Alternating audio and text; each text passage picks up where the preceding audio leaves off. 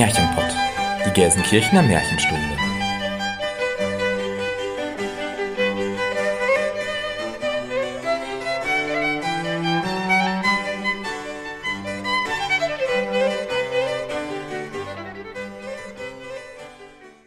Hallo und herzlich willkommen zum Märchenpott, unserem Märchenpodcast. Wir sind Jenny Christian und Elena.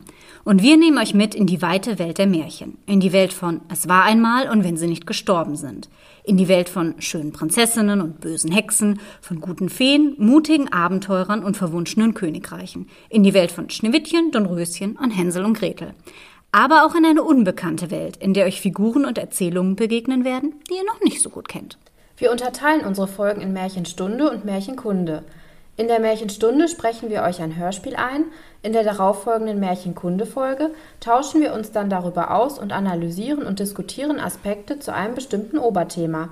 Dabei sagen wir auch unsere Meinung, die natürlich keinen Anspruch auf Allgemeingültigkeit hat. Vielmehr geht es uns darum zu zeigen, wie zeitlos, aktuell und vielschichtig Märchen sind und warum wir uns ein bisschen Märchenzauber im Alltag bewahren sollten. Und damit beginnen wir mit unserer 13. Folge und dem Thema Nixen und Meerjungfrauen.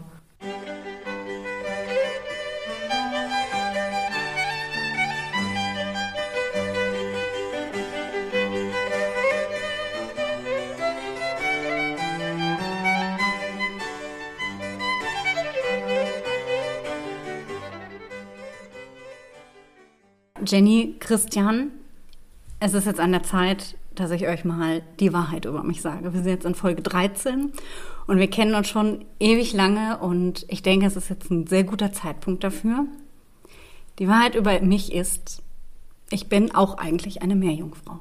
Das ist nichts Neues. Ich habe es immer gewusst. Immer, immer, ja, immer. Jetzt mal wirklich. Ich kann das halt auch einfach nicht mehr länger verleugnen.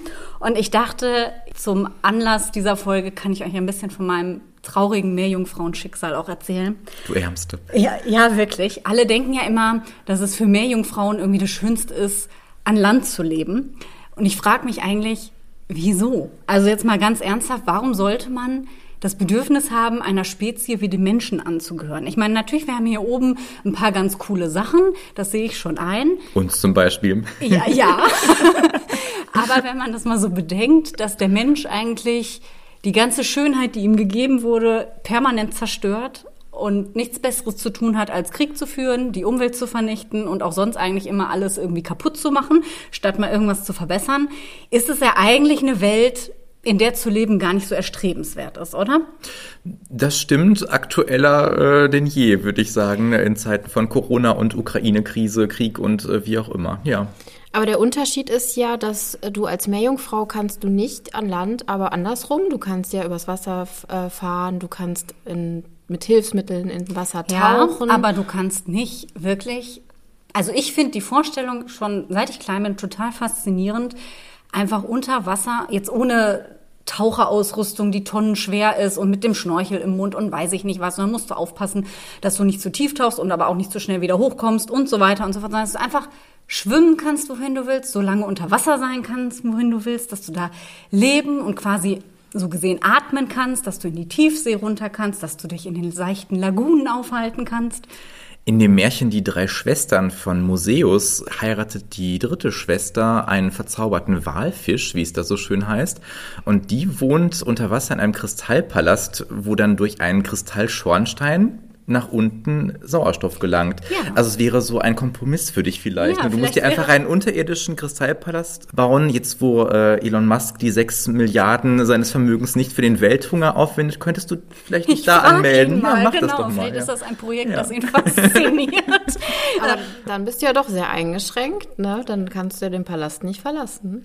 Das stimmt, ja. Ja, das stimmt. Das ist auch nicht so cool. Also für mich liegt tatsächlich der Reiz in diesem Meerjungfrauen sein darin, dass du einfach wirklich unter Wasser sein kannst. Ich finde das immer, finde das als Kind schon immer, ich habe schon in der Badewanne immer tauchen geübt. Ich bin auch als Kind schon immer super gerne schwimmen gegangen und ich fand es immer total enttäuschend, diesen Moment, wenn du merkst, ja, meine Lunge platzt halt gleich, ich sollte jetzt doch mal auftauchen.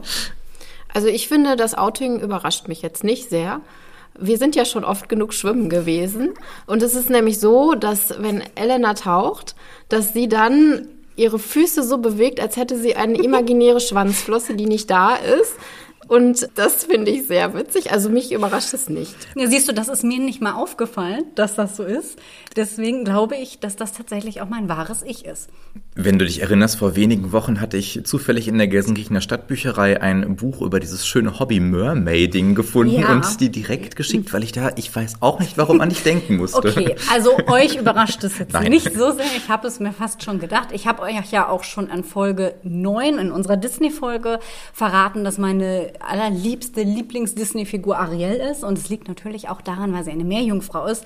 Und anders als sie habe ich mich halt immer logischerweise natürlich nicht an Land gewünscht, gewünscht, sondern eben ins Meer. Aber den Weg, wie ich da halt wieder hin zurückkomme, den habe ich noch nicht gefunden. Ich glaube aber, das ist halt meine Theorie, dass ich tatsächlich verflucht wurde und eigentlich jetzt dazu verdammt bin, auf dieser Erde zu wandeln. Das würde vieles erklären, auf jeden Fall, ja. Ich glaube auch. Aber ich kann diese Leidenschaft durchaus verstehen. Als Kind, da habe ich all meinen Mut zusammengenommen äh, und bin nach der Schule, also auf dem Weg von der Grundschule nach Hause, äh, in ein Reisebüro gegangen und habe gefragt, was denn mit der Schaufensterdekoration, die auf so, aus so Pappaufstellern bestand, wo dann so Korallenriffe und Fische waren und für die Südsee oder was auch immer werben sollten, ob man die dann vielleicht nicht mehr gebraucht werden würden, ob man die mitnehmen könnte. Und dann wurde mir gesagt, ja klar, und ich weiß nicht, wie das dann genau vonstatten gegangen ist, es ist schon zu lange her. Jedenfalls haben meine Eltern mit mir dann irgendwann diese Aufsteller da abgeholt. Die standen ganz lange bei mir im Kinderzimmer Wie und dann habe ich da auch Meerjungfrau gespielt. Das ist ja wirklich süß. Das ist mega cool. Ich habe früher Meerjungfrau immer im Schwimmbad gespielt. Also ich konnte, habe sehr früh schwimmen gelernt, auch nicht im Schwimmkurs, sondern eben so von meinen Eltern. Und ich hatte halt immer so, wie das früher halt war, so neonbunte äh, Badehosen an, so in neonpink und neongelb. Dann Typisch ich mir- 90er. Genau. Und dann habe ich mir immer vorgestellt, das ist halt mein Fischschwanz. Und dann kam ich mir immer ganz, ganz schön vor dabei. Ja. Und ich habe auch immer Meerjungfrau gespielt im Schwimmbad. Hast du nicht auch eine Meerjungfrauen-Fischschwanz äh, Wolldecke oder Filzdecke? Ja, habe ich auch. Ich habe auch einen Meerjungfrauen Schminkpinsel und Stimmt, Schuhe ja. und ich bin da ganz gut ausgestattet tatsächlich, weil es ist, deswegen freue ich mich auch unglaublich auf diese Folge heute. Die Meerjungfrau als Märchenfigur oder Sagengestalt ist wirklich meine absolute liebste Lieblings Lieblingsgestalt ever, ever und ever. Deswegen ich habe richtig Bock auf die Folge. Ihr könnt froh sein, dass ich nicht angefangen habe zu singen. Ich habe mir nämlich erst überlegt, zur Einleitung einfach was zu singen, Oh. aber dann dachte ich, das kann ich hier niemandem zumuten. Na, ganz so grausam ist deine Stimme ja nun auch nicht. Ja. So oder so, im Gegensatz zu mir, ist neben Ariel die Meerjungfrau, die wohl am allerbekanntesten ist, die, die wir euch in der letzten Märchenstunde eingelesen haben, nämlich die kleine Meerjungfrau von Hans Christian Andersen. Und im Gegensatz zu mir, die ja jetzt irgendwie noch überlegt, wie komme ich ins Meer zurück und werde wirklich eine Meerjungfrau, hat sie ja mehr oder weniger ihren Wunsch, ein Mensch zu werden und später auch eine unsterbliche Seele zu werden, erfüllt, wenn auch auf eine etwas tragischere Weise. Und bevor Elena ins Meer geht, möchte ich euch kurz was zu der Entstehung der kleinen Meerjungfrau erzählen. Und zwar ist die kleine Meerjungfrau 1837 vom dänischen Schriftsteller Hans Christian Andersen verfasst worden. Es ist ein Kunstmärchen. Wir hatten ja schon in der ersten Märchenkunde Folge euch erzählt, die Unterschiede zwischen Kunstmärchen und Volksmärchen. Also da wisst ihr ja schon Bescheid. Und das Märchen basiert auf die Sage der Undine. Bei dieser Figur handelt es sich um einen jungfräulichen Wassergeist, der als seelenloses Wesen im Wasser von Seen und Wasserfällen umhergeistert. Sie kann nur durch die Vermählung mit einem Mann erlöst werden und sie versucht, Männer mit ihrem Gesang anzulocken. Ja, und ich glaube, wenn ihr die kleine Meerjungfrau euch schon angehört habt, dann dürfte euch auch nochmal endgültig diese Unterscheidung zwischen Kunst und Volksmärchen, die Jenny jetzt auch nochmal angesprochen hat, klar geworden sein. Denn das ist schon ziemlich eindeutig. Einmal mehr, wenn wir bedenken, dass wir ja in der Märchenstunde davor die kluge Bauerntochter von den Grimms angesprochen haben, die vergleichsweise recht kurz und knackig war. Dann ist die kleine Meerjungfrau oder auch kleine Seejungfrau. Ich weiß tatsächlich gar nicht, was ist eigentlich der richtige Titel. Also ich habe noch mal in der Andersen-Biografie jetzt gelesen, dass die wörtliche Übersetzung die kleine Meerfrau richtig wäre. Aber Meerjungfrau hat sich ja durchgesetzt. Wobei See und Meer, also die See, nicht der See, äh, ja synonym zu verwenden ist. Von daher, Seejungfrau findet man tatsächlich eher in älteren Ausgaben. Genau, Meerjungfrau hat sich jetzt äh, durchgesetzt, scheinbar, ja. Okay, also bleiben wir bei der kleinen Meerjungfrau. Wenn ihr die zum Beispiel jetzt einfach nur mal mit der klugen Bauerntochter vergleicht, dann fällt euch ja einfach schon auf, wie um ein Vielfaches länger sie tatsächlich ist. Und Andersen nimmt sich ja auch sehr, sehr viel Raum, um die Meereswelt lebendig zu machen und beschreibt diese auch sehr, sehr detailliert. Wenn ihr irgendwie sprachlich so ein Fable habt, lohnt sich das zum Beispiel auch, das mal sprachlich zu analysieren. Er benutzt zahlreiche Adjektive, Vergleiche, Lautmalerei, Neologismen, also Wortneuschöpfung und natürlich auch eine ganz, ganz große Vielzahl an Symbolen, weil die kleine Meerjungfrau werden wir noch drauf eingehen, ja auch ein Symbol für sich genommen ist.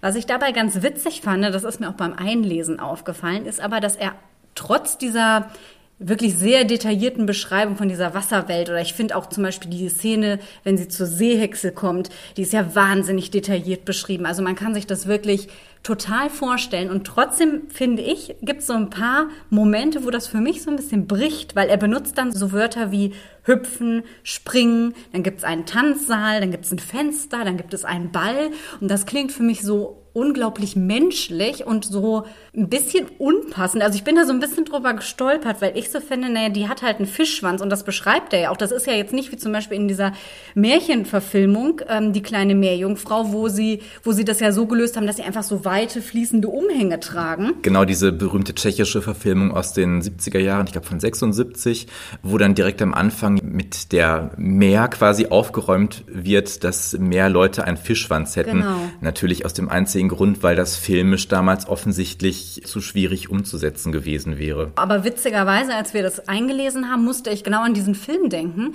weil ich mir dachte, hä, so ein Ball und dann, ja, okay, die tanzen da so ein bisschen rum, aber das fand ich, das war so menschlich und vielleicht bin ich da auch sehr Ariel geprägt, weil sie natürlich singt, ich wünsche mir Beine zum Springen und Tanzen und, aber ich fand das ein bisschen komisch mir dann vorzustellen, dass so eine wirklich menschliche Eigenschaft wie Hüpfen, die ja eigentlich nur möglich ist, wenn man halt zwei Beine hat, dann irgendwie von so Seejungfrauen und Seemenschen gemacht wird. Das stimmt, da ist die, die Übertragung vielleicht nicht immer zu 100 Prozent. Ja, ist die Frage, ob gelungen oder wahrscheinlich eher gewollt. Ich glaube, wenn Andersen es gewollt hätte, hätte er es durchaus umsetzen können. Er war ja sprachlich durchaus in der Lage dazu. Genau, klar. das habe ich mir nämlich auch, auch gedacht, weil eigentlich passt das gar nicht so richtig, weil auf der einen Seite macht er eben diese mega Wasserwelt, Unterwasserwelt auf und mm, liefert uns da auch sehr anschauliche und detaillierte Bilder und auf der anderen Seite kommt dann immer so diese so menschlichen Sachen raus. Und ich habe mich gefragt, macht er das, weil er zeigen will, okay, die sind uns vielleicht gar nicht so unähnlich und es gibt gar nicht so dieses ganz krass Fremde? Will er vielleicht vorweggreifen, dass die kleine Seejungfrau sich eben genau danach sehnt und vielleicht dieses Stück Menschlichkeit von Anfang an schon in ihr drin ist? Ja, weil an anderer Stelle macht er das ja durchaus, dass dann zum Beispiel die Fische, die singen können in den Bäumen, das sind ja die Vögel. Aber weil eine Meerjungfrau, woher sollte sie Vögel kennen? Unter Wasser gibt's das nicht. Da wird ja das durchaus dann so äh, umschrieben aus der Sicht des Meervolkes. Also er hätte es so machen können. So oder so gibt die kleine Meerjungfrau interpretatorisch natürlich aber auch eine ganze Menge her. Und das liegt natürlich schon in der Sagengestalt der Meerjungfrau als solches begründet. Dazu sagen wir euch später aber noch mal mehr. Wir haben ja in Folge 9 auch schon mal ganz kurz über die kleine Seejungfrau gesprochen. Da habe ich sie ja mit Disneys Adaption Ariel, die kleine Meerjungfrau, verglichen und also Gemeinsamkeiten und Unterschiede aufgezeigt. Und mein Fazit ist da ja gewesen, dass es für mich sowohl in dem Disney-Film, aber eben auch in der kleinen Meerjungfrau gar nicht so sehr um das Hauptmotiv Liebe geht, sondern ähm, dass diese Geschichte viel mehr zum Ausdruck bringt, so die Suche nach sich selbst und dieser Frage, wer möchte ich sein und wer kann ich sein und was muss ich vielleicht tun, um das auch zu erreichen. Und tatsächlich, wenn man sich so ein bisschen einliest und so ein bisschen guckt, wie interpretieren andere das, sind das auch durchaus so die gängigen Interpretationsansätze. Weitere Motive, die man aus der kleinen Meerjungfrau ableiten kann, sind natürlich auch die Liebe. Natürlich, diese unerfüllte Liebe spielt eine ganz zentrale Rolle, aber auch die Verwandlung von einem See in ein Menschenwesen und auch die Selbstverwirklichung sowie dieser schwierige Weg der dahin geht. Ich fand nur sehr überraschend, wie nah Disney an dem Märchen dran ist, auch wie die Umgebung äh, aussieht. Weil zum Beispiel, als die kleine äh, Meerjungfrau zur Meerhexe kommt, mhm. da musste ich total an, an die Szene denken, wo sie da zu Ursula schwimmt, weil er beschreibt ja auch diese Polypen, die dann da aus dem Boden kommen mit diesen äh, kleinen glitschigen Ärmchen und was das ja, war. Ne? Genau, mhm. genau. Also das fand ich, das ist so super nah an dem Film. Ja, ich finde, man merkt eben, dass das hatte ich ja in der Folge 9 auch angesprochen, dass dieser Ron Clemens oder wie er hieß, der die kleine Meerjungfrau für Disney adaptiert hat, ja von dieser Geschichte von der ersten Sekunde an quasi total fasziniert war und dass er schon beim ersten Lesen sämtliche Bilder entwickelt hat. Und das finde ich merkt man, also dass er diese Geschichte mag, dass er für diese Geschichte Feuer gefangen hat, dass er dieser Geschichte Tribut zollen wollte, aber gleichzeitig glaube ich auch umgekehrt, dass Andersen einfach sehr viel Raum liefert für kreative Menschen, um da wirklich auch einen Film oder was auch immer draus zu machen, weil er da eben wahnsinnig viel anbietet. Wir haben ja jetzt gerade schon gehört, dass es ganz unterschiedliche Interpretationsansätze gibt und es wird häufig auch gesagt, dass das Märchen sehr stark in Verbindung mit Andersens Biografie steht. Und deswegen habe ich mir heute die Frage gestellt, wie denn da genau der Zusammenhang ist. Jenny hat eine Frage.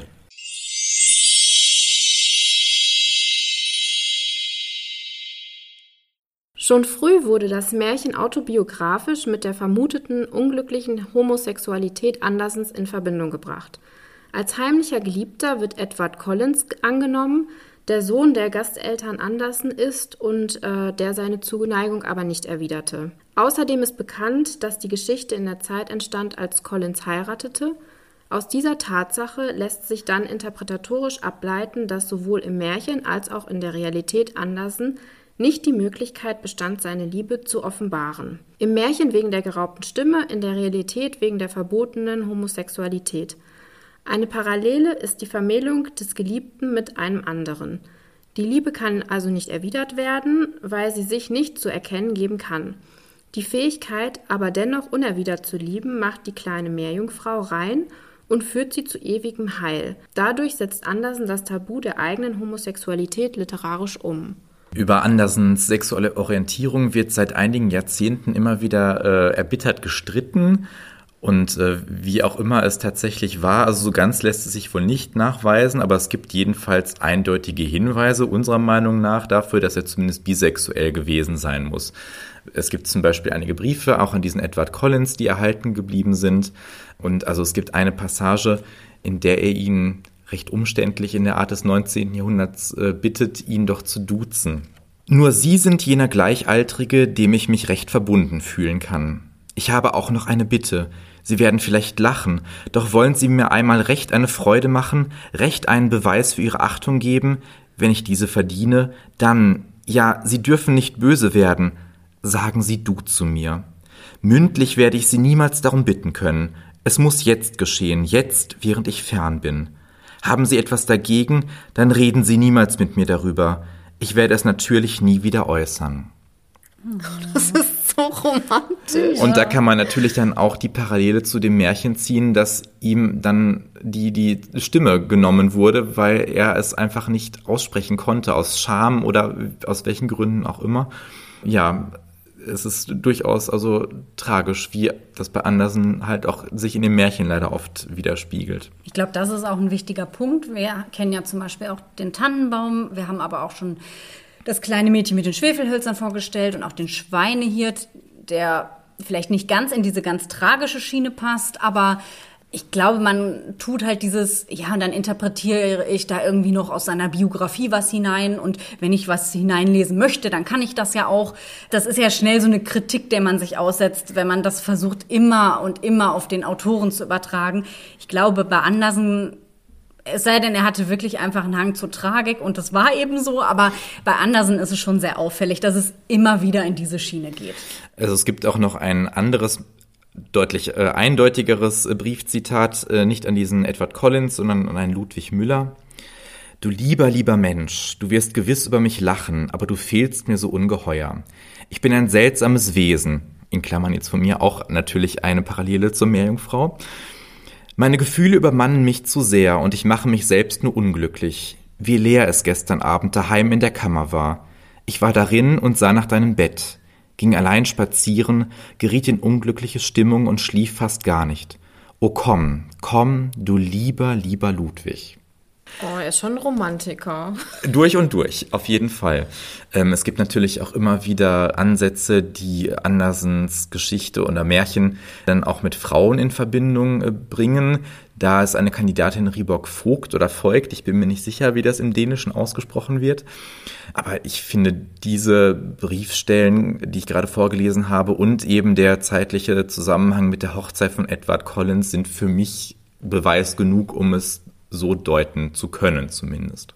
Deutungen haben ja vielleicht auch nicht immer den Anspruch, hundertprozentig wahr zu sein. Und ich glaube, wenn man es so deutet, tut man Andersen damit aber auch nicht Unrecht. Nein, es ist halt nicht völlig an den Haaren herbeigezogen wie bei anderen, wie bei Shakespeare, die jetzt nicht an den Haaren herbeigezogen, aber ich meine eine Persönlichkeit, die vielleicht gar nicht gelebt hat oder nicht so, wie wir sie aus dem Englischunterricht kennen, da dann noch irgendwie nachweisen zu wollen, dass er sowohl mit Männern als auch Frauen was hatte, Darüber kann man streiten. Ja, das gibt es zum Beispiel mhm. auch als äh, großer Fan von Kaiserin Elisabeth, kann ich das zum Beispiel auch sagen. Sie hatte zum Beispiel den Fable, also die letzte Kaiserin von Österreich, die viele als Sissi kennen. Da ist es zum Beispiel so gewesen, die hat, weil sie ja sehr, einen sehr exzessiven Schönheitskult betrieben hat an sich selber, sie hat ein Album gesammelt, wo sie halt Fotos schöner Frauen reingeklebt hat. Und irgendwann kam dann eben auch mal in der Wissenschaft die Debatte auf, ob sie dann deswegen nicht lesbisch gewesen ist. Wo man sich dann halt auch sagt, ja Leute, jetzt lasst mal die Kirche im Dorf. Also das führt jetzt vielleicht doch ein bisschen zu weit. Also da in alles irgendwie was reindeuten zu wollen, ähm, ist dann auch irgendwie ein bisschen übertrieben. Richtig. Und äh, gerade wie wir auch bei dem ersten Briefauszug äh, gehört haben, diese, ja, Theatralik, so wirkt es zumindest auf uns. Also nur weil er ihn in einem Brief bittet mit tausenderlei und seien Sie bitte nicht böse und dergleichen. Einfach nur, es geht um das Du. Es geht nicht darum, um Händchen halten oder gar einen Kuss oder noch mehr Gott bewahre, sondern einfach nur darum und das wirkt auf uns ja vielleicht sogar auch etwas unfreiwillig komisch manchmal. Also bei aller Tragik, die da durchaus durchschimmert und auch uns äh, irgendwie fasziniert. Aber wir kennen diese Umstände einfach so nicht und das Sprachliche hat sich natürlich auch entsprechend gewandelt seit dieser Zeit. Wobei ich diese Sprachliche aus dieser Zeit irgendwie ja schön finde. Definitiv, also ich ja. Ich finde, das hat, bei uns ist es halt im Gegensatz dazu natürlich sehr viel einfacher. Und klar, es klingt nicht so gestochen und so umständlich, aber es ist halt auch sehr viel plumper. Und ich finde, wie schön man in der Lage ist, mit der Sprache so ein kleines lächerliches Anliegen in Anführungszeichen auszudrücken. Es zeigt einfach, was wir für eine schöne Sprache haben und was Sprache auch für ein schönes Handwerk ist. Auf jeden Fall. Deswegen, Geisteswissenschaften sind nicht umsonst. Stimmt. Natürlich gibt es auch verschiedene Ansätze, die darin eine Trans-Thematik erkennen. Das haben wir auch schon lassen. mal angesprochen in der Genau, richtig. Aber das wollen wir jetzt nicht weiter vertiefen, weil wir spoilern schon mal, im nächsten Monat, im Juni, wird es auch darum gehen. Was glaubt ihr denn, also die kleine Meerjungfrau ist ja Andersens populärstes und berühmtestes Märchen und das liegt sicher nicht nur an Disneys Ariel. Warum glaubt ihr denn, dass gerade dieses Märchen so eine Faszination ausübt auf die Menschen? Ich glaube, es ist einfach dieser Wunsch, in eine andere Rolle zu schlüpfen, in einen anderen Charakter, eine ganz neue Welt im wahrsten Sinne sich zu erkunden.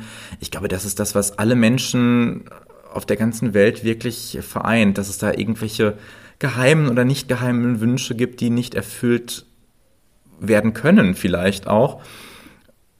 Und dass das da durch diese Geschichte, so tragisch sie ja dann auch endet, mit Einschränkungen, wie wir ja schon gehört haben, aber dass das diese Faszination auch mit ausübt, auf jeden Fall.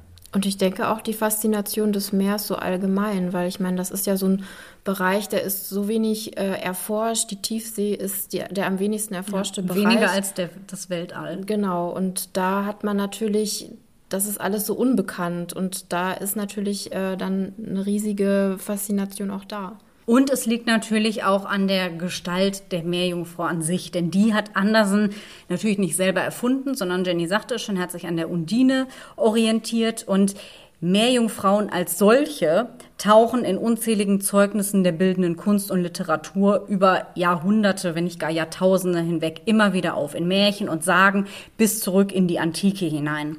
Und so vielfältig und facettenreich wie ihr Element, das Meer oder das Wasser selbst, so facettenreich und vielfältig ist auch die Meerjungfrau. Sie ist schön, verführerisch, sehnsuchtsvoll, geheimnisvoll, erlösungsbedürftig, gefährlich oder auch todbringend. Und sie begegnet uns auch unter ganz verschiedenen Bezeichnungen. Es gibt die Wasserfrau, die Seejungfrau, die Nixe, die Sirene, den Wassergeist, die Meereshexe, die Brunnenfee, das Seeweiblein, das Pfiffschweib und so weiter. Diese ganzen Bezeichnungen meinen zum Teil unterschiedliche Gestalten, sind aber auch nicht immer voneinander abzugrenzen. Und ich habe jetzt einfach mal so die gängigsten Bezeichnungen rausgesucht, damit wir uns das mal so ein bisschen sortieren können, weil das wird jetzt für den weiteren Verlauf unserer Folge auch nochmal wichtig. Also, grob sagen kann man erstmal, zunächst haben wir natürlich erstmal die Meerjungfrau. Sie ist ja irgendwie so ein bisschen auch so ein Sammelbegriff für alles, was da sonst noch drunter fällt. Ob jetzt Nixen oder Sirenen oder Wassergeister oder Wasserhexen oder wie auch immer. Aber bei der Meerjungfrau steht eigentlich so diese Erlösungsbedürftigkeit im Vordergrund. Sie ist meist ein verdammtes Wesen, so wie ich. Nein, Scherz. ähm, das nur durch die Liebe eines Menschen erlöst werden kann. Also das ist eigentlich so dieses ganz gängige Narrativ, was wir auch in der kleinen Seejungfrau wiederfinden. Dann gibt es die Wasserfrau die drückt eher so die, diesen mütterlichen Aspekt aus und hat dem Menschen gegenüber auch eine positivere Einstellung. Es gibt die Wasserfrau als Wassermutter, die Leben und Schutz spendet oder eben auch den Segen, wenn wir es ein bisschen religiöser sehen wollen. Es gibt die Wasserbraut und sie ist eben die liebende Frau für einen anderen Menschen. Dann haben wir die Nixe, die wird uns heute äh, auf jeden Fall noch öfter begegnen. Die ist meist eine sehr schöne Frau, allerdings mit einem ambivalenten Charakter.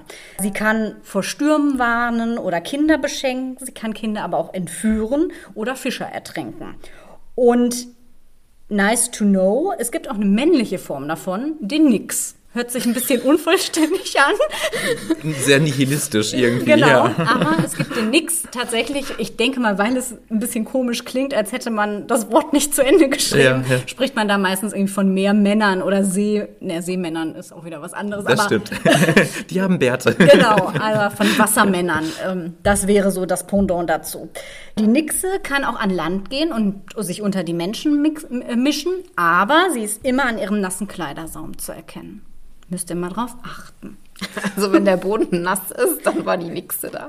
Nixen gibt es auch unter anderem im Nibelungenlied und da warnen sie die Nibelungen, die auf dem Weg zu König Etzel sind, davor, dass bis auf den Kaplan des Königs, glaube ich, äh, alle umkommen werden, also als unheilsverkündende Schreckgestalten fast schon, ja. Sehr bekannt sein dürften auch die Sirenen aus der griechischen Mythologie. Das sind Mischwesen, die Schiffer durch ihren betörenden Gesang ins Verderben locken, was ich persönlich eines der schönsten Motive irgendwie finde, wenn ich mir vorstellen könnte, dass ich so toll singen könnte, dass Menschen dafür gegen den Felsen fahren. Ich, es tut mir leid, aber die Superkraft finde ich nicht so schlecht. So viel zum Thema tragische Romantik vor 200 Jahren ist ausgestorben, von wegen. so oder so sind die Sirenen aber der Inbegriff weiblicher Verführungskunst. Und äh, deutlich daran angelehnt ist auch eine sehr berühmte Wassergestalt, die wir hier in Deutschland alle sehr gut kennen, nämlich die Lorelei. Die geht ja auf die Kunstballade von Clemens Brentano aus dem 18. Jahrhundert zurück und darin heißt es direkt zu Anfang, zu Bacharach am Rheine wohnt eine Zauberin. Sie war so schön und feine und riss viele Herzen hin. Ach, und das tut sie in der Ballade für alle, die sie nicht kennen. Es lohnt sich wirklich, die zu lesen. Ist wunderschön und das tut sie tatsächlich. Selbst der Bischof verliebt sich in sie und schafft es nicht, ihrem Wunsch nachzugehen, sie zu töten, sondern am Ende kommt es eben dazu, so viel sei gespoilert, dass alles ins Verderben gestürzt wird. Noch berühmter als Brentanos Variante dürfte Heines Adaption der Lorelei sein, in seinem gleichnamigen Gedicht von 1824. Ich weiß nicht, was soll es bedeuten, dass ich so traurig bin. Ein Märchen aus uralten Zeiten, das kommt mir nicht aus dem Sinn. In diesem Gedicht stilisiert Heine diesen Lorelei-Mythos zur Sage hoch und betont ebenfalls ihre Schönheit sowie ihre betörende Stimme, die Schiffer eben in den sicheren Tod führt. Und obwohl im Dritten Reich dieses Gedicht wegen Heines jüdischer Herkunft nicht gerne gelitten war, ist es ihnen nicht gelungen, diese, dieses Gedicht äh, in der Popularität nachhaltig einzuschränken. Ja, es ist auch, also ich, ich bin eh ein großer Heine-Fan, aber ich finde es auch einfach wunderschön. Und jetzt auch wieder nice to know, nur mal so am Rande. In der vierten Strophe heißt es übrigens, sie kämmt es mit goldenem Kamme, also S ist in diesem Fall das H, sie kämmt es mit goldenem Kamme und singt ein Lied dabei, das hat eine wundersame, gewaltige Melodie. Und wenn man sich da mal anschaut, wie das so interpretiert wird, dann wird das oft als Rückgriff auf eine Schlüsselszene in einem Märchen verstanden, das wir hier auch schon mal thematisiert haben. Das hatte die Jenny uns nämlich vorgestellt. Ich glaube in Folge sieben oder so, nämlich die Gänsemarkt. Tatsächlich. Ja, wie, wie Windchen im Kürtchen sein Hütchen, ja. Lass es ihn tragen. Oh. genau. Also nur mal so für unnützes Wissen am Rande. Vielleicht habt ihr mal irgendwann Gelegenheit, das anzubringen. Dann wirkt ihr auf jeden Fall sehr gebildet. Aber kommen wir zurück zu unseren Meerwesen und Seegestalten. Jenny hat ja auch schon die Undine angesprochen, den äh, jungfräulichen Wassergeist, der zu den halbgöttlichen Elementargeistern gehört und auch hier ist wieder typisch der zauberhafte Gesang, der übers Wasser klingt. Und zum Schluss haben wir noch die Wassernymphen oder die Nymphen allgemein dürften vielen auch ein Begriff sein. Das sind in der griechischen und römischen Mythologie Personifikation von Naturkräften und da ist eben die Wassernymphe auch vertreten. Was sich jetzt natürlich aufdrängt, finde ich, ist auch so ein bisschen das Thema, was wir in unserer letzten Folge hatten, nämlich die Frauen, das Frauenbild im Märchen. Natürlich sind ist die Seejungfrau als solche eine Sagengestalt und ich habe mich jetzt auch wirklich eher auf die weibliche Ausgestaltung dieser Figur beschränkt. Es gibt natürlich auch Wassermänner und den Nix und also was. Ähm, aber weil wir ja über die kleine Seejungfrau sprechen, dachte ich, mache ich das ein bisschen überschaubarer und hole nicht noch dahin aus. Und wenn wir uns jetzt einfach diese weibliche Seite mal angucken, dann fällt uns eben auf, dass sie, obwohl sie ja ein übernatürliches Wesen ist, das ja irgendwie trotzdem zur Hälfte zumindest ja diesen Menschenkörper hat und damit zur Hälfte irgendwie ja auch in der Menschenwelt verankert ist, dass sie sehr viele Aspekte auch der Frauenrolle verkörpert. Ne? Sie ist Mutter, zum Beispiel als Wasserfrau und Seeweibchen. Sie ist als Nixe oder Sirene die große Verführerin und auch die Unheilbringerin. Sie ist Hexe und Dämonin, ebenfalls wenn sie als Gestalt der Sirene oder der Nixe auftaucht. Sie ist aber auch die Liebende, die aufopferungsvoll Liebende, wenn sie die Wasserbraut ist. Und sie ist die erlösungsbedürftige und Verdammte, wenn sie in der Gestalt der Meerjungfrau auftritt. Also da haben wir einen sehr, sehr großen Facettenreichtum. Und die Meerjungfrau lebt ja nicht nur in Sagen und Märchen und alten Legenden weiter, sondern sie übt auch bis heute eine große Faszination aus. Und das meine ich jetzt nicht nur darauf bezogen, dass man halt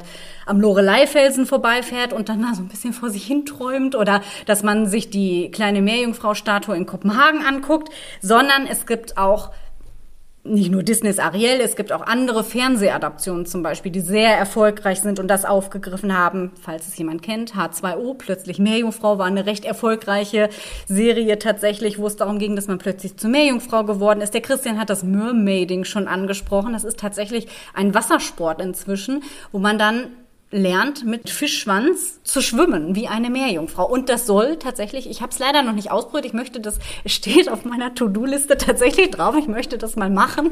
Zum nächsten runden Geburtstag. ja. Und das soll tatsächlich nicht so einfach sein. Wobei, wenn ich meine Mermaid-Skills auspacke, ich glaube, das kriege ich hin. Ich glaube auch. Ich erwähne nur das Tauchen. Und so oder so ist dieser Mermaid ja, es ist vor ein paar Jahren auch dieser Mermaid-Boom aufgetaucht. So ein bisschen parallel zu diesem ganzen Einhorn-Hype, den es da plötzlich gab, gab es plötzlich auch sämtliche Dinge, die man sich vorstellen kann, von Shampoo über Kelloggs bis äh, den besagten Schminkpinseln, die ich mir auch gekauft habe. gab es eben diesen Mermaid-Boom und das zeigt natürlich, dass diese Gestalt der Meerjungfrau bis heute obwohl wir natürlich wissen, die gibt es nicht und das ist nur erfunden, aber diese Fabelwesen üben auf uns auch immer noch eine große Faszination aus. Es gibt ja zum Beispiel auch eine Melusine, auch so ein Fabelwesen, das eine berühmte Kaffeehauskette, um es mal beschönigend so zu nennen, äh, ziert, die man aus gewissen Gründen boykottieren sollte, ähm, ziert. Aber ähm, Das zieht sich ja durch die ganze Kunstgeschichte. Also diese, diese fischleibigen Frauen. Äh, ich äh, habe ja einen Hang für historische Stickmuster und ich habe aus dem 16. Jahrhundert zum Beispiel eine Stickvorlage einer Meerjungfrau gefunden. Also das war damals auch schon ganz in Mode, dass man ja. das sich an die Wand gehängt hat oder wie auch immer. Ja. ja die Melusine war ja auch eine mittelalterliche äh, Sage, die ähm, im Mittelalter sehr verbreitet war. Also von genau. daher glaube ich, ist das etwas, das ist ja so ein bisschen auch parallel zu dem, was wir mit den Einhörnern erlebt haben.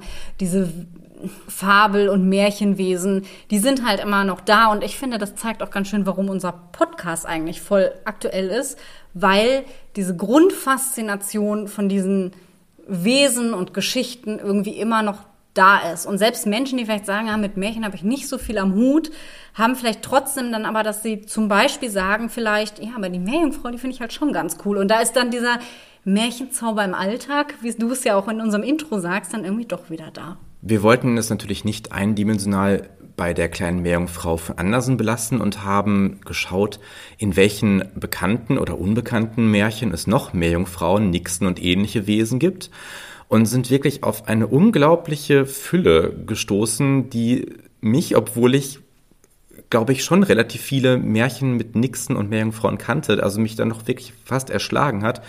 Und wie Elena gerade sagte, dieses unerforschte Meer äh, spiegelt sich auch in den Märchen wieder. Also es gibt unzählige Meeresmärchen oder Wassermärchen, die oft, nicht immer, aber oft auch tatsächlich mit Meeresleuten, nenne ich sie jetzt mal, zu tun haben. Wir haben ja eine gewisse Schwäche für die Grimmschen Märchen, deswegen haben wir uns die beiden Grimmschen Märchen rausgesucht, die mit Nixon zu tun haben. Und anschließend werde ich euch ein vielleicht etwas exotischeres Märchen vorstellen, auch wenn es von der Handlung gar nicht so exotisch ist, aber von seiner Herkunft. Und dann hieß es die Wassernixe und ich war direkt Feuer und Flamme und dachte mir, Mensch, ich kannte das nämlich nicht. Das ist bestimmt ein super cooles Märchen, weil da ist dann eine schöne Meerjungfrau. Aber nein, ich will euch jetzt aber auch nicht zu viel vorwegnehmen. Also eine kurze Zusammenfassung der Wassernixe dann jetzt hier. Bruder und Schwester spielen an einem Brunnen und fallen hinein. Unten angekommen treffen sie auf eine Wassernixe, die meiner Meinung nach sich nicht viel von den Hexen in äh, den Märchen, die wir sonst so hatten bislang, unterscheidet. Wir haben ja auch von Elena vorhin gehört, Wassernixen können auch durchaus Hexen sein, also nicht die schöne Meerjungfrau. Sie nahm die Kinder mit und ließ sie dann für sich arbeiten. Das Mädchen musste verwirrten Lachs spinnen und. Flachs. Ein verwirrter Lachs. Wo muss ich jetzt schon, wo muss ich jetzt schon?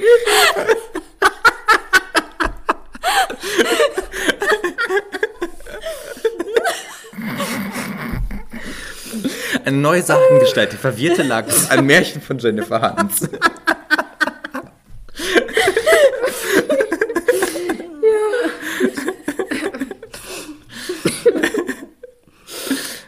wir kurz Pause machen? Nee, geht schon. Gut.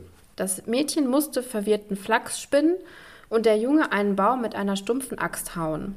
Zu essen gab es nur steinharte Klöße. Lecker. Die Kinder hatten darauf keine Lust mehr und warteten, bis die Nixe sonntags zur Kirche ging, um zu fliehen. Als die Nixe nach der Messe sah, dass die Kinder fort waren, setzte sie ihnen mit großen Schritten nach. Die Kinder erblickten die Nixe schon von weitem und das Mädchen warf eine Bürste hinter sich und daraus wurde ein großer Bürstenberg mit tausend Stacheln. Mit Mühe kam die Nixe herüber und verfolgte die Kinder weiter. Dann warf der Junge einen Kamm, woraus ein großer Kammberg mit Millionen Zinken wurde. Auch hierüber kam die Nixe. Zuletzt warf das Mädchen einen Spiegel, woraus ein Spiegelberg wurde. Dieser war so glatt, dass die Nixe nicht darüber kam und nach Hause eilte, um eine Axt zu holen. Bis sie wieder zurück war und das Glas zerschlagen hatte, waren die Kinder längst fort. Ja. okay. Ja, interessant. Genau. Das habe ich auch gedacht. Am besten fand ich ja diese ganzen menschlichen Züge. Also, dass die ähm, Nixe zur Kirche geht, habe ich auch gedacht. Als Wassergeist, also völlig widersinnig total, eigentlich. Total, macht ne? gar keinen Sinn. Dass die Kinder steinharte Klöße essen mussten, das fand ich auch sehr lustig. Und dass ausgerechnet du das Märchen hattest, wo du doch so leckere, zarte Semmelknödel ja, machen genau. kannst. Stimmt. Ja, und auch die Sachen, die die Kinder benutzten. Also dass das Mädchen eine Bürste und der Junge einen Kamm und dann den Spiegel, also irgendwie. Also ich interpretiere gerne, aber was soll uns denn der Bürstenberg sagen?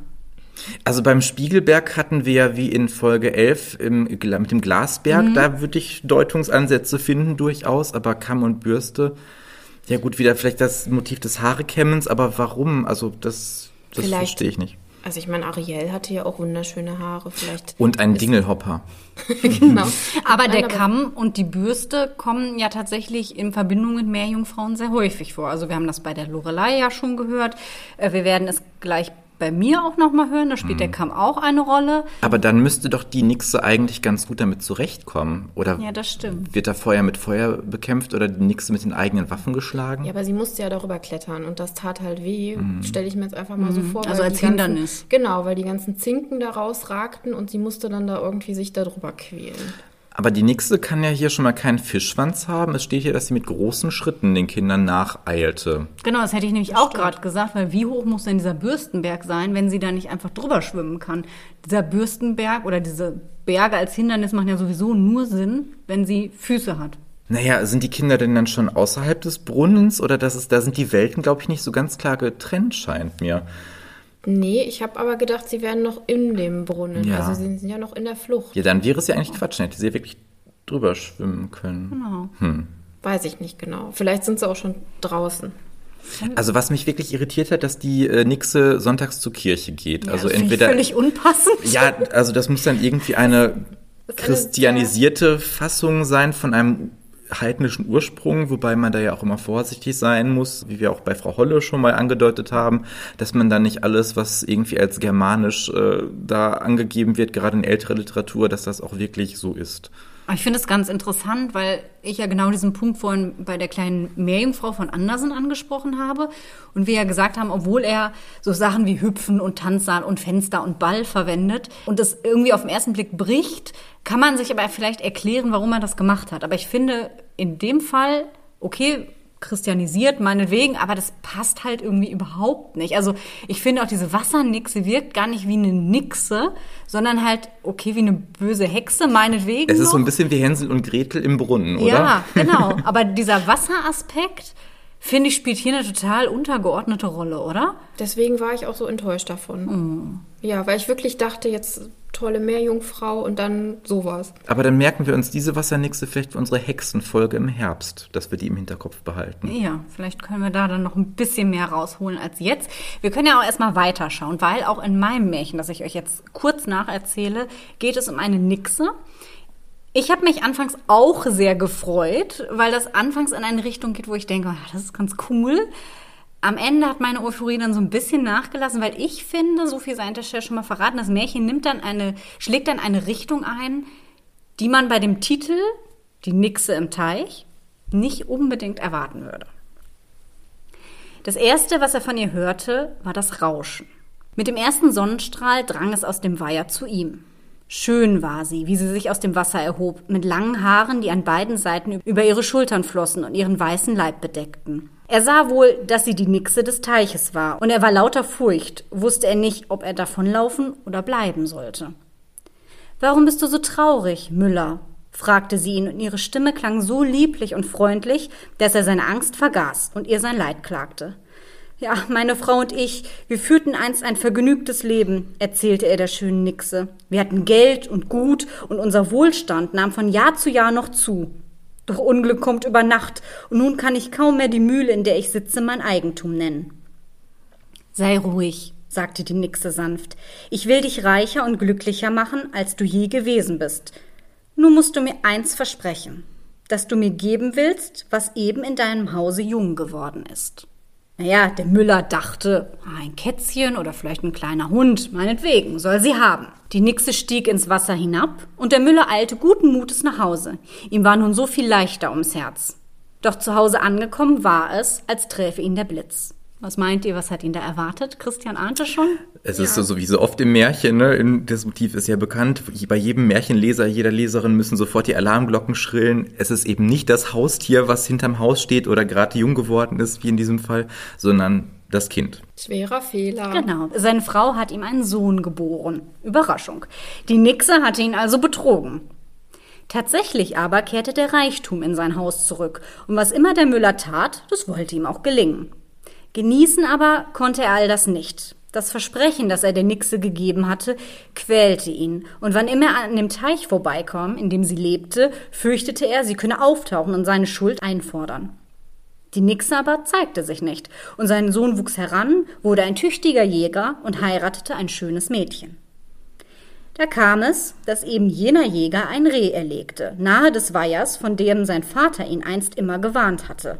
Doch der Jäger bemerkte das nicht und tauchte seine blutbefleckten Hände hinein. Kaum aber berührten seine Finger das Wasser, stieg die Nixe empor, umschlang ihn mit weißen, kalten Armen und zog ihn herab. Wäre eigentlich auch schon ein schönes Ende, könnte man jetzt denken, aber es geht weiter. Als der Jäger am Abend nicht nach Hause kam, ahnte seine Frau, welches Unglück ihn ereilt haben musste. Oft genug hatte er davon gesprochen, dass er sich vor der Nixe in Acht nehmen müsse. Was ja dann auch ein bisschen dämlich ist, dass er dann trotzdem an dem Weiher sitzt und es natürlich vergessen hat. Naja, mit blutigen Händen kann man das schon mal vergessen. Ja, aber ich bekomme mein ganzes Leben eingebläut. Geh nicht an diesen Weiher. Oh, ich wasche meine Hände mal da drin. Vielleicht Aber- ist es gerade das, dass man dann neugierig ist. Wie ich es jeden Tag immer wieder in der Grundschule erlebe, das, was man den Kindern am häufigsten verbietet, wird am liebsten gemacht. Ja, ein dummer Jäger.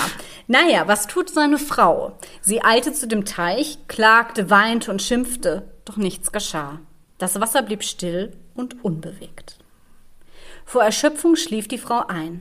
In ihrem Traum kletterte sie zwischen großen Felsbrocken empor, durch peitschenden Regen und jaulenden Wind. Auf einer Anhöhe angekommen, war der Himmel aber blau, die Luft mild und auf einer bunt beblümten Wiese stand eine Hütte. Darin saß eine alte Frau mit weißem Haar, die ihr freundlich winkte. Da erwachte die Frau. Sie beschloss, dem Traum Folge zu leisten, stieg mühsam den Berg hinauf und wurde tatsächlich freundlich von der Alten empfangen. Ich will dir helfen, sagte sie, als die arme Frau ihr ihren Kummer geklagt hatte. Und so gab sie ihr einen goldenen Kamm. Warte, bis der Vollmond aufgestiegen ist. Setze dich an den Rand des Weihers und kämme dein langes schwarzes Haar. Lege ihn am Ufer nieder und warte ab, was geschieht. Genau das tat die Frau. Als sie den Kamm an den Rand des Wassers gelegt hatte, erhob sich eine Welle und zog den Kamm in die Tiefe. Dann teilte sich der Wasserspiegel und der Kopf des Jägers stieg in die Höhe, nur um kurz darauf wieder von einer Welle verschluckt zu werden. Die traurige Frau ging erneut zu der Alten. Diesmal bekam sie eine Flöte. Darauf spielte sie, legte sie an das Ufer und wieder rollte eine Welle heran, zog die Flöte hinab und gab den Mann bis zur Hüfte seines Leibes frei. Bei ihrem dritten Besuch bei der Alten erhielt die Frau eine Spule. Diese spann sie voll. Diesmal gab das Wasser den ganzen Leib des Mannes frei und schnell zog die Frau ihn heraus. Erlösung und Happy End, denkt ihr jetzt? Nein, wir reden hier schließlich von einer Nixe. Die hatte was dagegen. Die Frau zog den Mann heraus, da erhob sich das Wasser, strömte mit reißender Gewalt ins Feld hinein und holte das fliehende Ehepaar ein. Den Tod vor Augen flehte die Frau die Alte erneut um Hilfe, und da waren sie verwandelt in Kröte und Frosch. Die Flut konnte sie nicht töten, riss sie aber auseinander. Als das Wasser fort war, bekamen der Mann und die Frau ihre menschliche Gestalt zurück, wussten aber nicht, wo sie waren, denn hohe Berge und tiefe Täler lagen nun zwischen ihnen. Um zu überleben, mussten sie die Schafe hüten, trieben sie lange Jahre durch Feld und Wald, voller Trauer und Sehnsucht nach dem jeweils anderen. Dann aber, in einem Frühling, trafen sie sich wieder, erkannten einander aber nicht. Doch hüteten sie fortan ihre Herden gemeinsam. Eines Abends, bei Vollmond, saßen sie wieder beisammen. Da holte der Schäfer seine Flöte heraus und spielte ein trauriges Lied. Das machte die Schäferin weinen. Als ich das letzte Mal auf der Flöte blies, kam das Haupt meines Liebsten aus dem Wasser empor. Und da endlich erkannten sie einander. Na, und ob sie glücklich sind oder nicht, das braucht keiner zu fragen. Oh. Also was ich an dem, was mich an dem Märchen gewundert hat, ist ja eigentlich, dass die Nixe im Teich eigentlich ja so die Hauptrolle ist, sollte man von der Überschrift oder vom Titel zumindest erwarten. Aber gegen Ende geht's eigentlich überhaupt nicht mehr um sie. Okay, sie bekommt irgendwann, holt sich halt den Jäger, wie sie das auch wollte, aber die eigentliche Hauptrolle übernimmt dann ja eigentlich seine Frau, weil sie ja auch in dieser, was, das hatten wir auch in der letzten Folge, in der Frauenfolge, sie wird dann zur Erlöserin quasi und muss den, ihren Mann von seinem Unglück befreien, wie wir das ja sehr häufig in Märchen auch haben. Und die Nixe, die erst, erst ist sie auch sehr nett und sehr schön und bietet ihre Hilfe an, ähm, aber sie ist eben auch fordert. Äh, aber sie ist eben auch fordernd und wird dann ja auch gefürchtet. Also das ist genau dieses Ambivalente, was ich vorhin in dieser Nixon-Gestalt erklärt habe, haben wir hier auch. Aber ich finde, es wird irgendwie nicht so richtig auserzählt, oder? Es ist so ein bisschen, ich muss die ganze Zeit daran denken, es ist so ein bisschen wie eine umgekehrte Variante von Jorinde und Joringel. Nur statt der Zauberin haben wir eben eine Nixe und äh, anders als bei Jorinde und Joringel, wo sie ja in eine Nachtigall verwandelt wird, wird er dann hier bei der Nixe im Teich in den Teich herabgezogen mhm. und auch mit dem Schafehüten, das hat ja Jorinde dann auch gemacht. Natürlich Stimmt. noch anders mit den Verwandlungen und den, äh, mit Frosch und Kröte, aber so ein bisschen ist es äh, von der Grundstruktur ähnlich. Aber die eigentliche Hauptfigur, auf die ich mich natürlich auch sehr gefreut habe, ist dann am Ende klar, sie packt dann irgendwie nochmal ihre ganzen Skills aus und dann kommt das Wasser und will sie wegspülen und töten und so. Also diese, ich finde gerade dadurch, dass sie hinterher auch nicht mehr so auftaucht, sondern dass sie quasi nur die Wellen dann holen die sich den, den, den Kamm und die Spule und schwappen das so weg. Das finde ich hat nochmal was viel bedrohlicheres, als wenn sie selbst so nochmal in Persona auftreten würde. Aber am Ende ist ja irgendwie überhaupt nicht ja, okay, sie ist halt irgendwie besiegt und äh, obwohl sie auseinandergerissen wurden, finden sie sich wieder. Das ist auch schön und gut, aber die Nixe ist dann halt irgendwie weg. Das fand ich ein bisschen enttäuschend, muss ich sagen. Ja, aber auf der anderen Seite ist sie ja schon irgendwie Auslöserin dieses Grundkonflikts, der da entsteht. Das Einmal stimmt. eben durch dieses Versprechen des Kindes dann, was der Vater unbewusst gibt. Und dann nochmal, als er dann die Liebenden oder sie dann die Liebenden auseinanderreißt. Was vielleicht auch noch ganz interessant ist, ist, dass auch hier wieder die Frauen eine zentrale Rolle spielen. Natürlich einmal durch diese übersinnliche Nixengestalt, aber wir haben eben auch die weise Frau, die Hilfe und Rat spendet und ja in gewisser Weise auch Zauberkräfte besitzt. Und wir haben natürlich die Frau des Jägers, die die Erlöserin ist. Das heißt, letztendlich müssen auch hier die Frauen wieder aktiv werden, um das auszubaden, was die Männer in Anführungszeichen verbuckt haben. Wie so oft, ja. Genau. Und ich finde, wenn wir das jetzt vielleicht, weil wir jetzt hier zwei Grimmsche Märchen haben, mal die Wassernixe, die die Jenny uns vorgestellt hat, und jetzt die Nixe im Teich vergleichen, dann sind die Aspekte ähnlich, finde ich. Ja, beide wollen irgendwie Menschen im Wasser behalten. Ja gut, bei, bei Jenny waren es noch die Kinder und bei der Nixe im, im, Teich ist es irgendwie dann doch nicht mehr das Kind, sondern halt der schöne Jüngling, den sie haben will. Aber ich glaube, wenn sie ihn vorher zu fassen bekommen hätte, hätte sie ihn auch als Kind schon ins Wasser gezogen. Ich finde aber, ein Unterschied ist zwischen unseren beiden, dass deine Nixe wirklich mega Kräfte hat. Also die kann ja die Wellen holen. Und cool. die Wassernixe in meinem Märchen, die ist ja irgendwie so ein bisschen so eine Loserin. Die holt dann die Axt von zu Hause, muss noch nach Hause rennen. Das ist halt voll uncool, wenn du dir das und einfach mal vorstellst. oh, jetzt renne ich schnell nach Hause und hol dir meine Axt. Ja, weil ich habe auch gedacht, sie hat vielleicht irgendwelche Kräfte und kann mhm. das dann mhm. zerschmettern ja. mit Wasser oder so. Aber sie kann halt einfach gar nichts. Ja, so ich sehe mich auch eher als nix im Teich, ne? So mit äh, Wellen machen und dann kommt die Überschwemmung und reißt alles mit. Das finde ich ganz cool. Also was bei der Nix im Teich vielleicht noch so ist, dieser mysteriöse Aspekt. Also dass sie da irgendwie auftaucht, geheimnisvoll und ja. da auch eingreift und dann auch mittleren zwischen den Welten ist. Und bei der Wassernixe von Jenny, ja, irgendwie ist es plumper, ne? Nicht, ja, sag so, ich ja, das ja, ist halt ne? total uncool, wenn du mm. dir das vorstellst, dass sie da über den Brunnenboden rennt mit ihrer Axt, so eine alte Frau. Mm. Ich stelle sie mir auch so total mit so strubbeligen grauen Haaren irgendwie vor. Und die Nixe bei mir, die ist wenigstens noch so das, was man so erwartet. Sie ist halt schön. Sie bringt ja auch erstmal Gutes tatsächlich. Natürlich mm. für einen Preis, den man bezahlen muss, wie das ja oft bei magischen Anwendungen oder Deals der Fall ist. Mhm. Aber sie macht ja auch den Vater reich. Ich meine, wir wissen jetzt nicht, was mit ihm passiert, aber scheinbar hat er ja erstmal in Wohlstand gelebt. Aber ich gehe davon aus, dass die Nixe wusste, was sie da forderte und Natürlich. nicht ein Kätzchen oder was gewollt hätte, sondern eben dieses Kind. Ja. Und das macht ja auch äh, beide wieder dann mit, mit diesen Hexen vergleichbar. Also bei äh, Rapunzel ist es ja auch die Zauberin, die das Kind äh, eben Rapunzel da fordert oder die Wassernixe, wie ich gerade schon gesagt habe, ein bisschen Hänsel und Gretel unter Wasser. Mhm. Also es eint die beiden schon. Nur, also das, das Element Wasser spielt ja bei der Wassernixe von Jenny eigentlich gar keine wirkliche Rolle, außer dass mhm. sie dann in den Brunnen fallen. Genau. Aber die hätten genauso gut auch in eine Schlucht stürzen können. Finde ich also auch. das hätte die Geschichte halt nicht so grundlegend verändert. Genau. Genau, ja. dann ist da so eine alte Hütte mit so einer Frau, die da ewig lebt oder sowas. Das hätte genauso funktioniert. Und bei mir in der Nix im Teich ist diese Wasserbindung noch viel stärker. Und wie gesagt, ich glaube, ich finde diese Ambivalenz von dieser Nixengestalt, die kommt hier sehr gut rüber und eben auch dieses Mystische und das ist bei Jenny irgendwie oder bei der Wassernixe irgendwie gar nicht der Fall. Also ja, sie ist so ein bisschen was Böses, da wird dieser böse Aspekt irgendwie betont, aber sie, sie könnte halt auch eine alte böse Frau einfach sein. Ja, das war's dann eben. Und deswegen war ich auch so ein bisschen verwirrt von dem Ende, weil sie dann auch nichts mehr machen konnte. Die Kinder waren dann weg und dann war's das auch. Ich meine, bei dir, die hat ja noch dann eine Welle geschickt und hat dann die noch angegriffen, aber meine Wassernixe, die konnte dann einfach nichts mehr. Ich habe mich auch gefragt, warum bei den Grimms so wenig Meerjungfrauen oder Nixen auftauchen.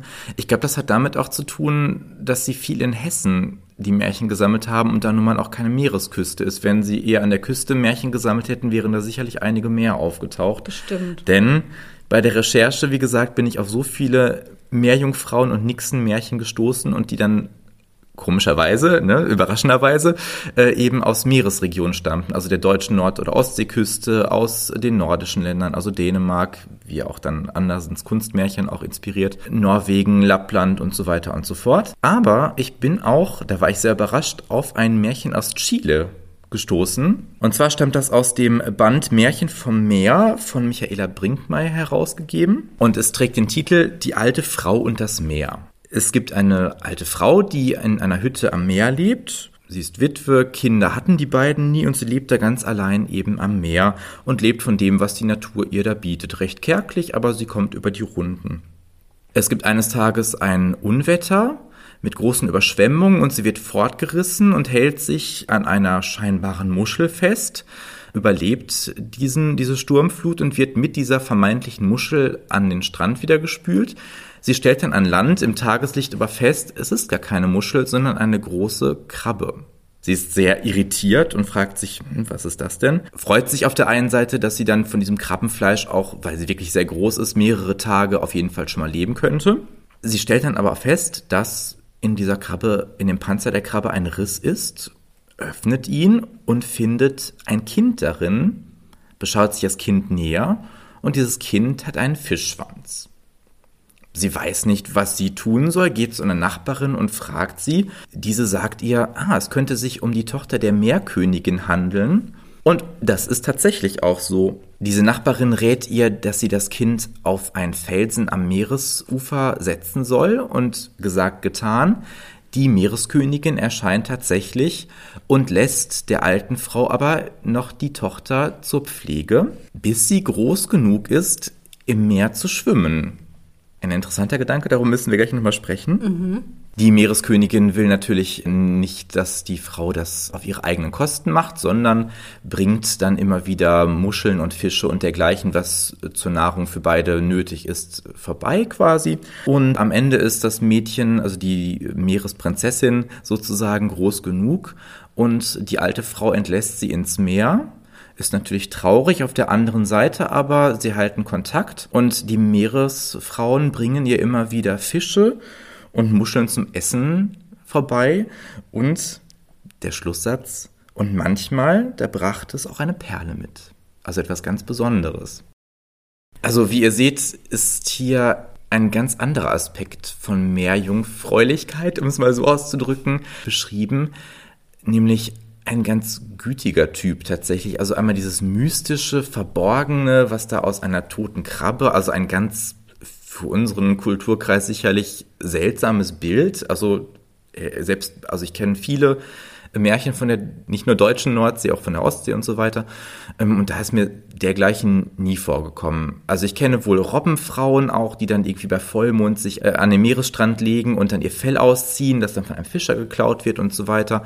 Aber diese Riesenkrabbe, wo dann ein, ein Meereskind drin ist, ist mir so in der Form nie vorgekommen. Deswegen habe ich es auch ausgewählt, weil es eben so ungewöhnlich ist. Ich finde auch diesen Gedanken irgendwie interessant, dass die Meereskönigin ihr Kind quasi abgibt bei jemand anderen in Pflege, bis sie dann alt genug ist, um schwimmen zu können. Ja, und an Land. Also ganz, ja. ganz seltsam, total. Also warum musst du an Land quasi reifen, damit du dann wieder ins Wasser gehen kannst. Jetzt kenne ich mich in der chilenischen Tiere, Tierwelt nicht besonders gut aus, muss ich gestehen. Aber ich könnte vermuten, dass es da irgendwelche Parallelen zu Tieren gibt, die das so machen. Also ich weiß nicht, ob es da auch diese Meeresschildkröten gibt, die ja dann auch an Land die Eier legen und wo die dann Stimmt. Wobei dann sofort nach dem Schlüpfen eigentlich ans, an, ins Meer gehen.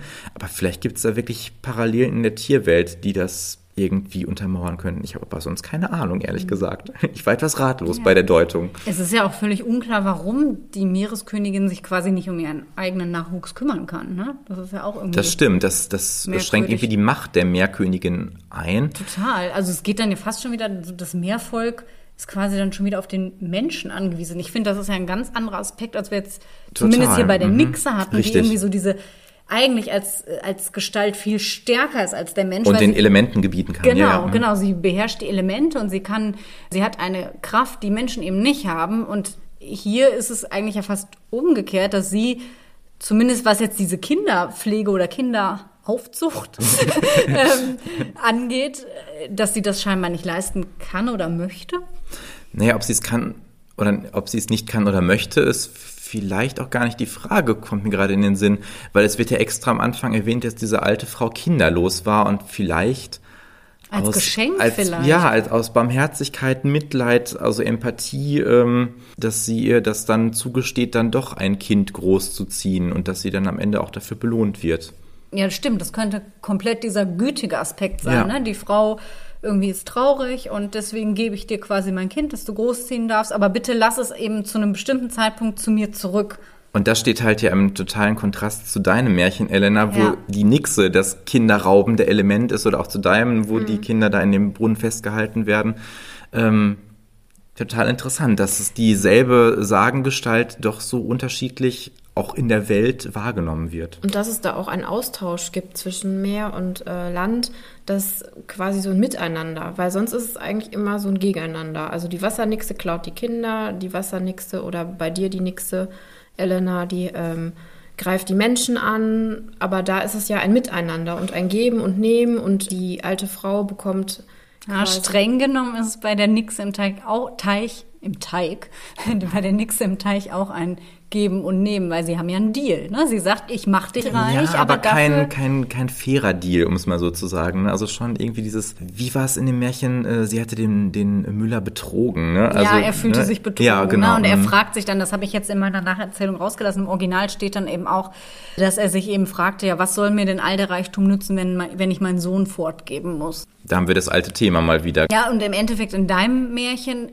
beschenkt die Meereskönigin ja sogar doppelt. Also sie gibt dir quasi einmal die Chance, ein Kind zu haben und nicht mehr einsam zu sein, dafür, dass sie die so gut großgezogen hat und dann auch ins Meer entlässt und wieder frei gibt sozusagen, wird sie ja nochmal mit der Perle und mit Lebensmitteln belohnt. Ja, lieben heißt loslassen können tatsächlich. Etwas ähnliches hat auch Eugen Drewermann über das Märchen von der kleinen Meerjungfrau von Andersen gesagt. Also der zentrale Aspekt seiner Deutung ist, man kann nur ein Mensch werden, wenn man die Liebe lernt.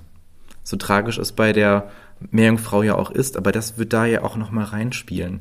Und um nochmal diesen äh, Bezug zu Andersen zu haben, bei Andersen ist es ja so, dass der Kontakt zwischen Meereswelt und Menschenwelt ja bis zu einem gewissen Alter auch verboten ist den Meerleuten.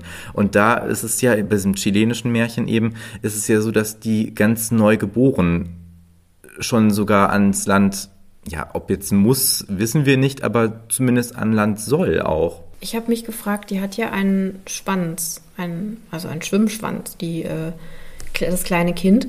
Und was macht die denn da an Land? Und warum muss die schwimmen lernen? Naja, vielleicht sitzt sie dann wie Menschenkinder auch erstmal im Kinderstuhl oder in der Kinderwiege und liegt da rum und. Ja, aber ne? normalerweise, ich meine, Fische können automatisch schwimmen und dass, dass sie das noch ich lernen. Ich finde eher muss, die Vorstellung auch absurd, dass sie quasi mit ihrem Fischschwanz dann am Land sich ja fortbewegen muss. Wie soll sie genau. das machen? Aber das könnte ja dann wieder eine Parallele zum Krabbeln der Babys sein, tatsächlich, dass die anfangs so unbeholfen sind wie ein Fisch auf dem Trockenen und erstmal sich zurechtfinden müssen, um dann in diesen großen Ozean der Welt eintauchen zu können, ne, wenn wir in dieser metaphorischen mhm. Schiene bleiben wollen, dass du erstmal gewisse Grundlagen lernen musst, dass dir das Leben auch wirklich offen steht. Und wir wissen jetzt auch nicht genau, wann der Zeitpunkt ist, dass sie alt genug ist. Das wird ja auch nicht genannt. Genau, das wäre interessant, ob das dann wieder, wie in der Frauenfolge jetzt angesprochen, die Pubertät eher ist oder ob das dann schon die, die reife, erwachsenere Frau ist. Ich könnte mir beides vorstellen, tatsächlich. Mhm. Auf jeden Fall sieht man auch, glaube ich, an diesen Es sind jetzt nur drei Märchen, die wir zur Auswahl vorgestellt haben, aber man sieht eben auch hier wieder, wie unterschiedlich dieser Typus Meerjungfrau verarbeitet werden kann. Und wie das immer wieder auch verschieden dargestellt wurde in Literatur, in Filmen und so weiter. Und wie beim letzten Mal auch schon, haben wir wieder auf unserem Blog eine schöne Sammlung zusammengestellt mit verschiedenen Hörspielempfehlungen, Filmempfehlungen und auch Buchempfehlungen. Wir haben wieder Volltexte zusammengestellt und verlinkt, also ihr könnt da wirklich in die Meerjungfrauenwelt eintauchen. Genau, das findet ihr alles auf märchenpodcast.de. Ansonsten, wenn wir schon bei Eigenwerbung sind, freuen wir uns natürlich auch sehr, wenn ihr uns auf Instagram folgt. Auch da findet ihr den Märchenpod. Und wenn euch gefällt, was wir hier machen und worüber wir sprechen, freuen wir uns natürlich umso mehr, wenn ihr uns abonniert und auch fünf Sterne da lasst.